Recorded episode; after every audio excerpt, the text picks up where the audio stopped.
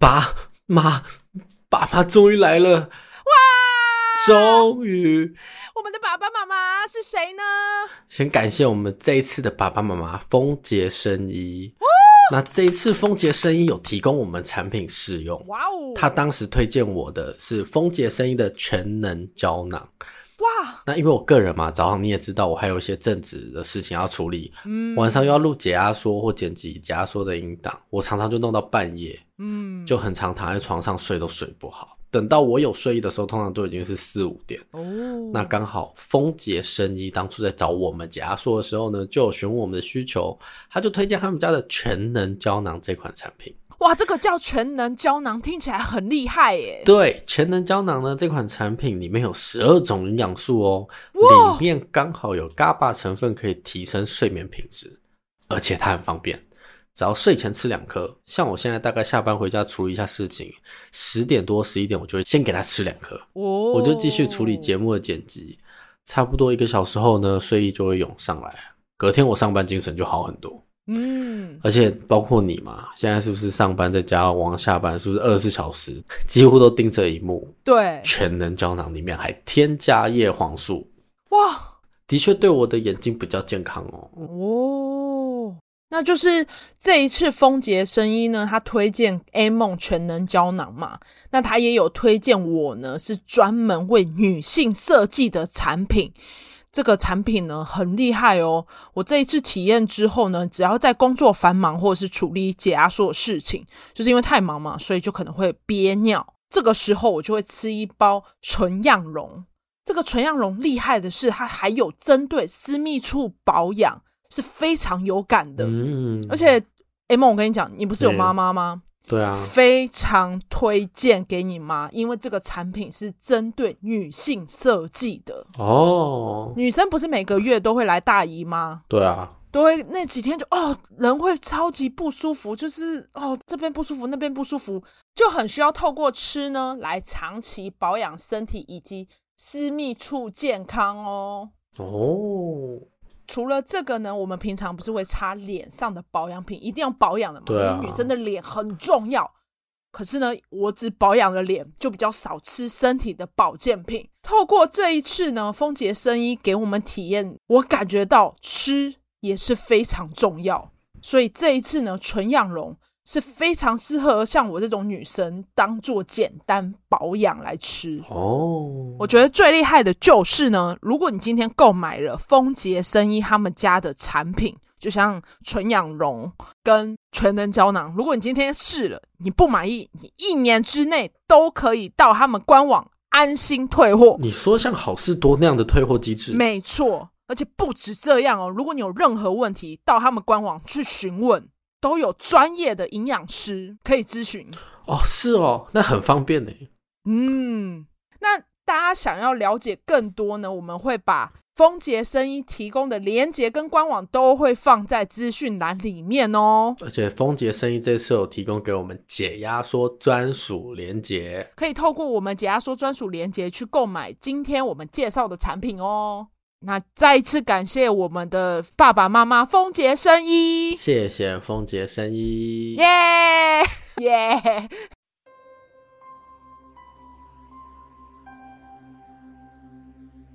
大家好，我们是解压缩，全台最不假的假说，我是阿宇，我是 A 梦，记得去追踪我们 IG VIP 点 TLK，别忘了到各大平台 Apple Podcast 帮我们留言或者是评分，对。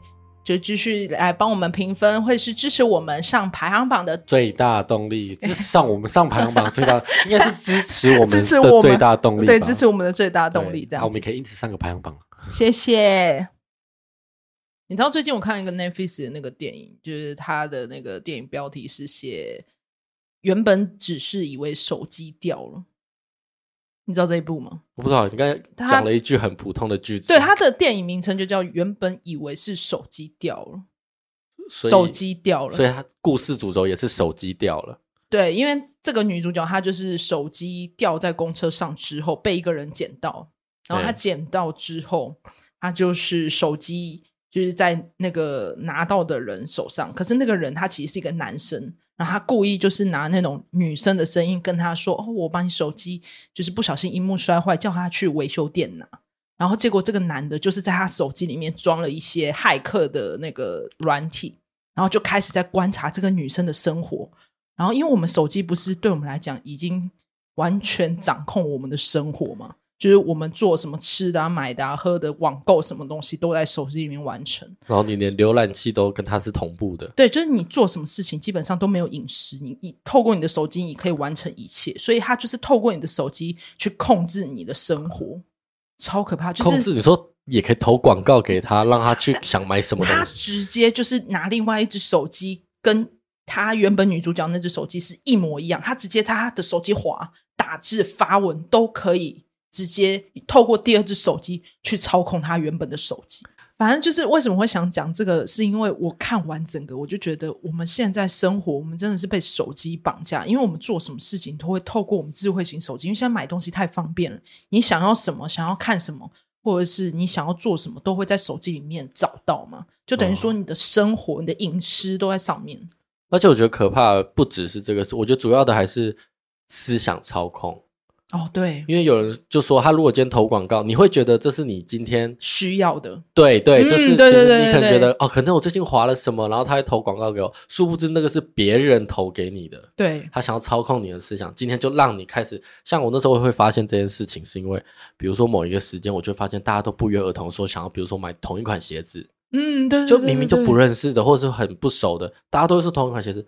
然后大家就觉得，哎，大家怎么最近思想这么像？就会想要买，一起想说，哦，那我们一起去看那双鞋子，这样子。对，就觉得、哦、我们，哎，我们好有默契哦，嗯、都喜欢。殊不知那是别人投给我们的广告。对，就是他刻意就是在这个时间点对你们，就是同样有标签一样的人发一样广告。对啊，嗯，所以我就看完这一整部电影，我就觉得很可怕，是因为我们等于如果手机被害了，我们就会被控制，你知道吗？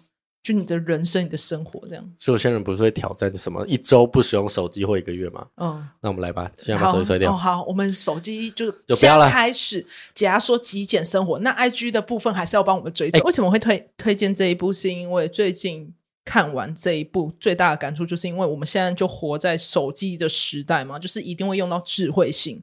就假如说我们今天真的被有心人士控制了我们手机。他真的可以无时无刻透过前视镜或后视镜在观察我们的生活。反正呢，大家就可以去 Netflix 上收看这一部。原来以诶，原本以为只是手机掉了哦，对。然后今天要分享的案件呢，是发生在基隆的一起命案。这起命案其实算是当年比较少见的冰柜藏尸案，而且是连国外的案例都很少。我记得你有一次也有分享有关冰柜的案件，对啊，你刚才讲冰柜藏尸，我以为是同一个，没有没有没有，不一样不一样，而且这个案件算是就连资深的刑警都觉得非常不可思议的一个案件。我们一起把这个案件听完就知道了。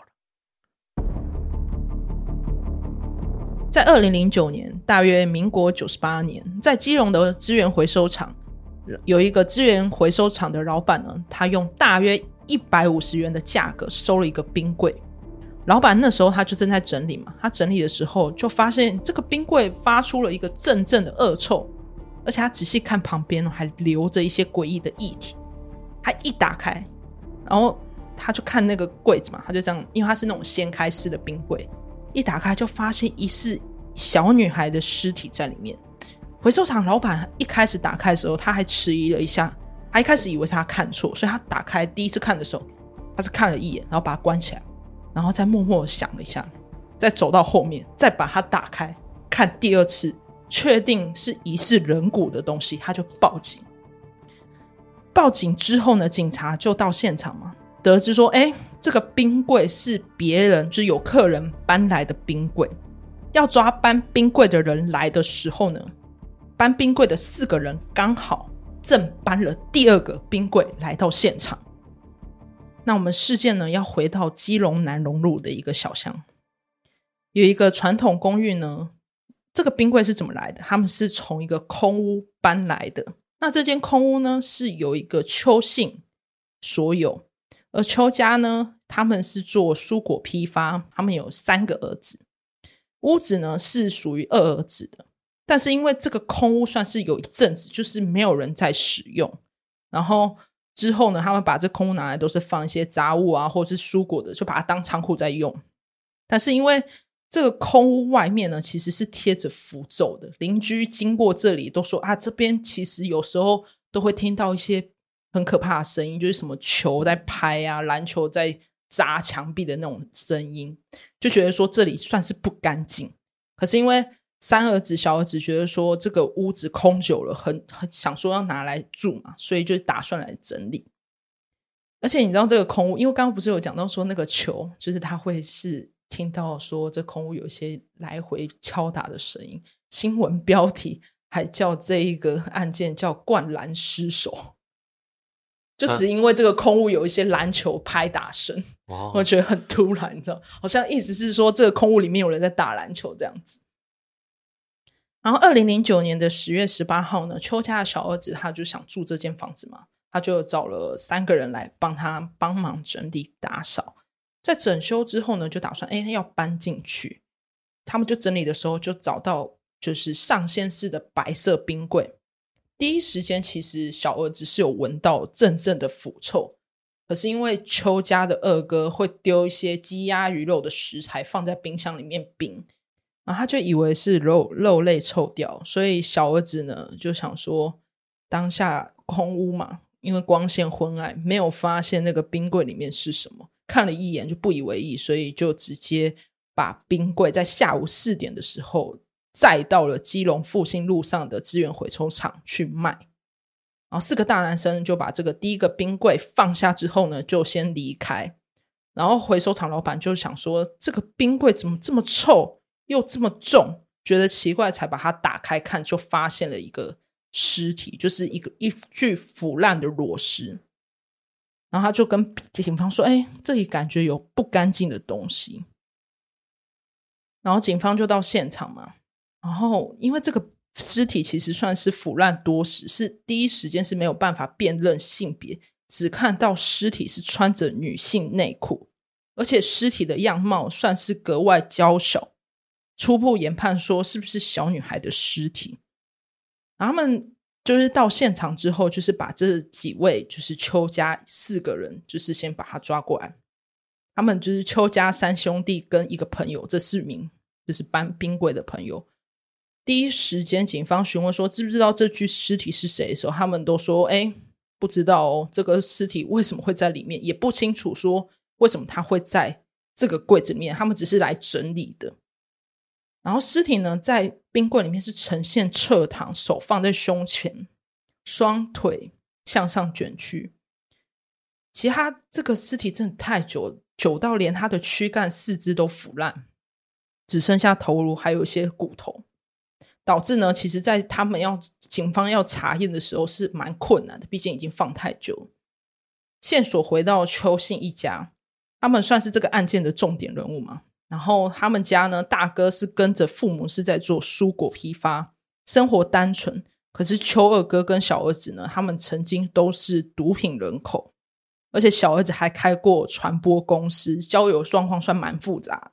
而就调查这三个人，他们讲话都说辞反复，都没有一个确定。二哥还爆料，小弟以前是完全不信神佛，结果后面。有一阵子是一直在吃斋，开始念起佛号，就觉得说他们家小儿子应该是心里有鬼才开始这样子。然后邱二哥就说，大哥呢也有曾经跟他说要借车要载尸体，可是经由查证之后，这些都是没有的事情。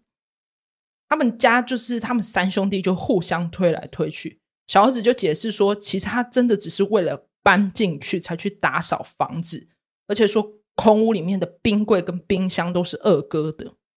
二哥说：“可是他这个冰柜之前是拿来冰甘蔗汁的，是完全不知道这里面剩什么，而且已经将近有半年没有来到这个空屋，完全不清楚这里面有藏尸。反正就他们三兄弟就是互相推卸责任，可是都没有实质的证据。过两天再询问一次邱二哥，才知道说。”原来在这间空屋，在这个基隆南龙路的空屋，在二零零八年曾经有租给一个叫罗进发的。所以除了这三兄，除了这三兄弟，又有新的人出现了。对对对，就是他们这个空屋之前是拿来租出去的。哦，对，觉得屋只是租给别人。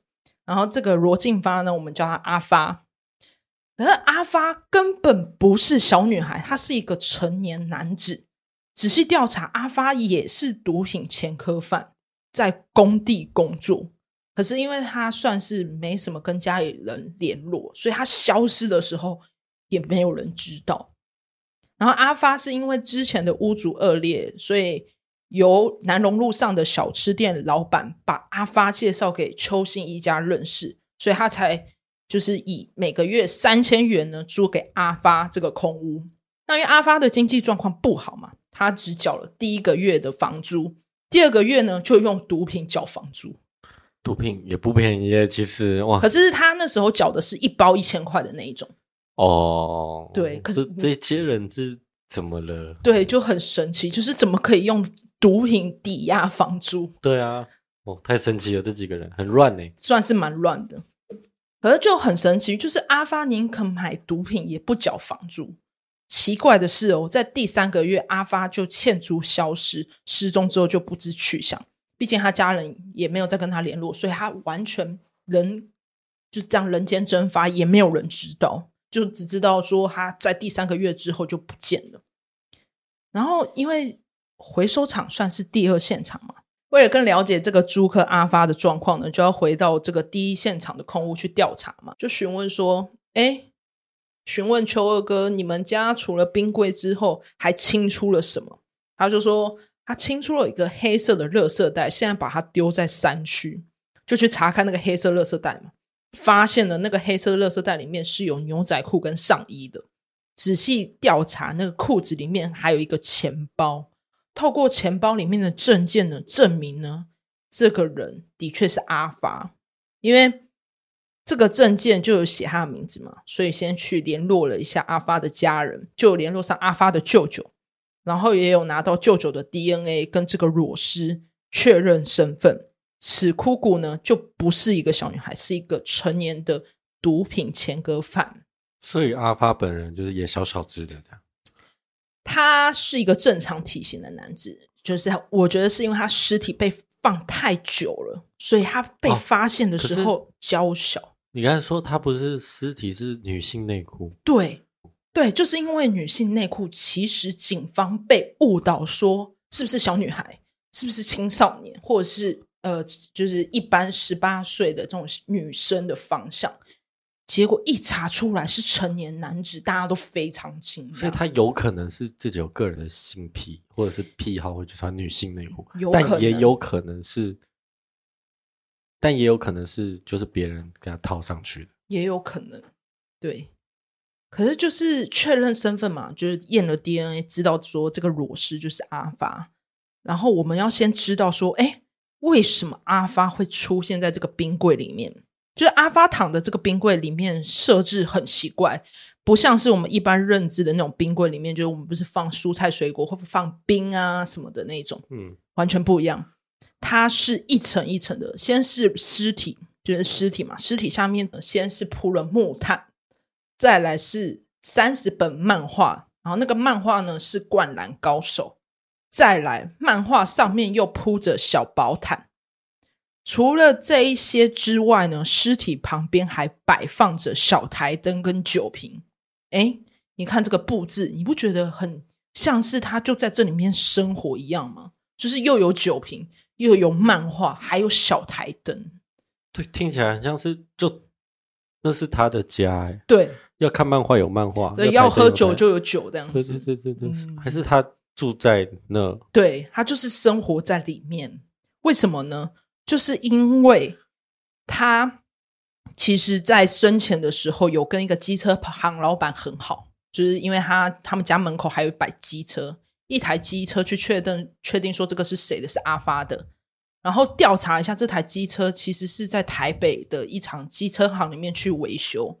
后来去跟这个老板问说有没有认识阿发，他说：“哎，跟他很好啊，平常也会聊天。”就问到说：“为什么阿发好像有一些状况？为什么他要住在冰柜里面？”他就有说：“哦，因为他跟阿发在聊天的时候，阿发都有说他觉得他家里有鬼，觉得住在冰柜里面比较凉，比较安全。”可是就因为他真的太害怕了，仔细就是毕竟虽然是有听机车行老板这样讲，我们还是要看一下他冰柜的状况。调查了一下，发现他冰柜里面没有任何的血液检出，或者是打斗的痕迹，也没有任何外人的入侵。就是调查他所有空屋啊，都是很正常。最不正常就是他家所有的墙壁上，呃，冰柜上全部都是符咒，就是贴满贴好这样子。所以他真的是怕到一个不行哎。对对对。所以就因为这样子，他就觉得说睡在冰柜里面比较安心。哇，我无法说哇。所以有考虑到说，有可能他就是因为那个冰柜没盖好，可能就是如果他在里面是推不开的嘛，所以他从外面如果这样盖下来，如果没有透过外人的帮助在里面，应该就是在里面窒息死亡这样。的确，我记得好像有一副的说法是。冰箱从里面往外推是很难推开的，推不开哦，是到推不开哦。对啊，是吸住的啊。哦哦，对哈，因为外面有个拉把，有个湿地点，可能里面真的是可能很难。而且加上，如果阿发在那个状态下是睡着的，可是后来有调查说，有可能是因为毒品发作，就是他在里面睡，然后又关起来，然后死掉这样子。哦，有可能也缺。有可能也缺氧，或者是什么什么导致、嗯、对对对对对。哦，那那三兄弟这样互相推卸责任是？对，就很荒谬，你知道，就是各种推卸责任，还害彼此兄弟被警察调查哦，就很像说啊，就二哥啦，二哥做的呀，我要住这里，我我怎么了？我怎么了？就是这种各种互相推卸责任，就是大哥就是一开始被讲说他有要。载尸体嘛，实际上也没这件事情。然后又说二哥呢，之前就是他说他们家小弟曾经就是没有在信神佛，又跑去吃斋，就莫名其妙。我去信个神佛，也被怀疑有杀人哦。对啊，他们是直接把对方当凶手哎。对啊，就也没有要觉就觉得自己家人真的不会做，他们就就就互相指责是凶手。嗯，可是因为二哥跟小弟自己也曾经是毒品前科犯，所以我觉得他们也是。哦，故意怕又被因为这样子又被抓去问嘛什么的，所以先推就赢的个概念这样。哦，那因为最后就得知嘛，这个案件呢，就是最荒谬。一开始就是以为是青少年，就往青少年方向侦办；后来得知是成年人之后，就往杀人案侦办。结果最后这起案件就是以意外终结，这样子也是算是还给邱家三兄弟一个清白，哦，所以就确定那个人就是在在里面自己死掉的。对对对，就是透过就是现场冰柜跟空屋的状况是没有任何外人入侵的。哦，对，加上阿发本身就是有毒瘾嘛，那他们三个人也很衰小哎，就是好好的租一间屋子就变凶宅。那是因为他们把冰柜搬出去啊！重点是为什么他一开始不看清楚里面到底有没有尸体，然后先去报警？我觉得超荒谬，这一段超荒谬。他的理由就说：“哦，我今天在屋子里面整理，我只是打开看一下，哦，好像是没有什么东西，他就关起来。”那么臭哎、欸、对，他说以为是肉类，这是最荒谬的一点。为什么在第一时间就没发现？肉类会放在灌篮高手上面，我也是觉得很神奇啦。他就说因为太暗了，没有看清楚啊，就是这样子看一下，哦，好像没有什么，就把它关起来，然后就送出去了。而且你知道那个什么回收厂老板真的吓到哦，因为我后来有在看采访资料，他说这真的是他做这么久的回收以来最惊悚的一次。我觉得他这一辈子只要收到冰箱都会很害怕，真的会有阴影。而且他虽然说用一百五十块赚到，但我他也应该是人生也吓到哦。就是那个心理智商的部分，可能就不止一百。对对，一百那个一次一千块这样子。我没有办法想象哪天，比如说我收到一个资源回收，然后冰箱就是哎打开，然后看到尸体，我紧张现场剉赛。他真的吓到，因为他那时候一开始看的时候还以为自己看错，想了一下，他是这样。我因为我有看那个监视器画面，他这样子关起来，然后这样子手叉腰，然后思考了一下。然后再走到另外一边，再把它打开看一次，然后就赶快报警。他一开始在说服自己是不是看错了，想说怎么可能只是回收东西，还回收到人骨这样子，可怕。嗯，那今天的案件就分享到这里，大家有没有感觉我们今天的声音比较不一样呢？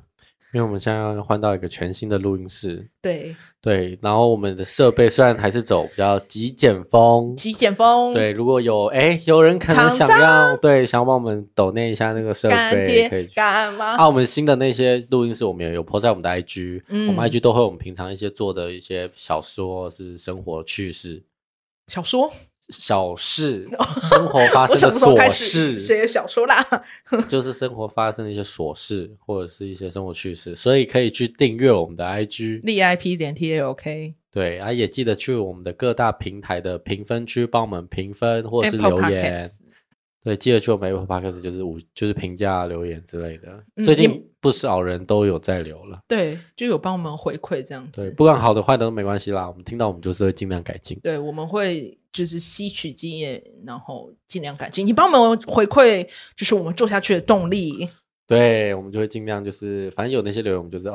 啊，再提醒一下厂商，如果你们听众呢有人是在做设备的，欢迎欢迎，快抖内我们。对，我们有一个很棒的空间，如果可以把这空间弄起来的话，应该是不错的。然后我们会为你们产出更好的节目内容。对，那今天就到这里，我是阿宇，我是 A 梦，拜拜，下期见。拜拜。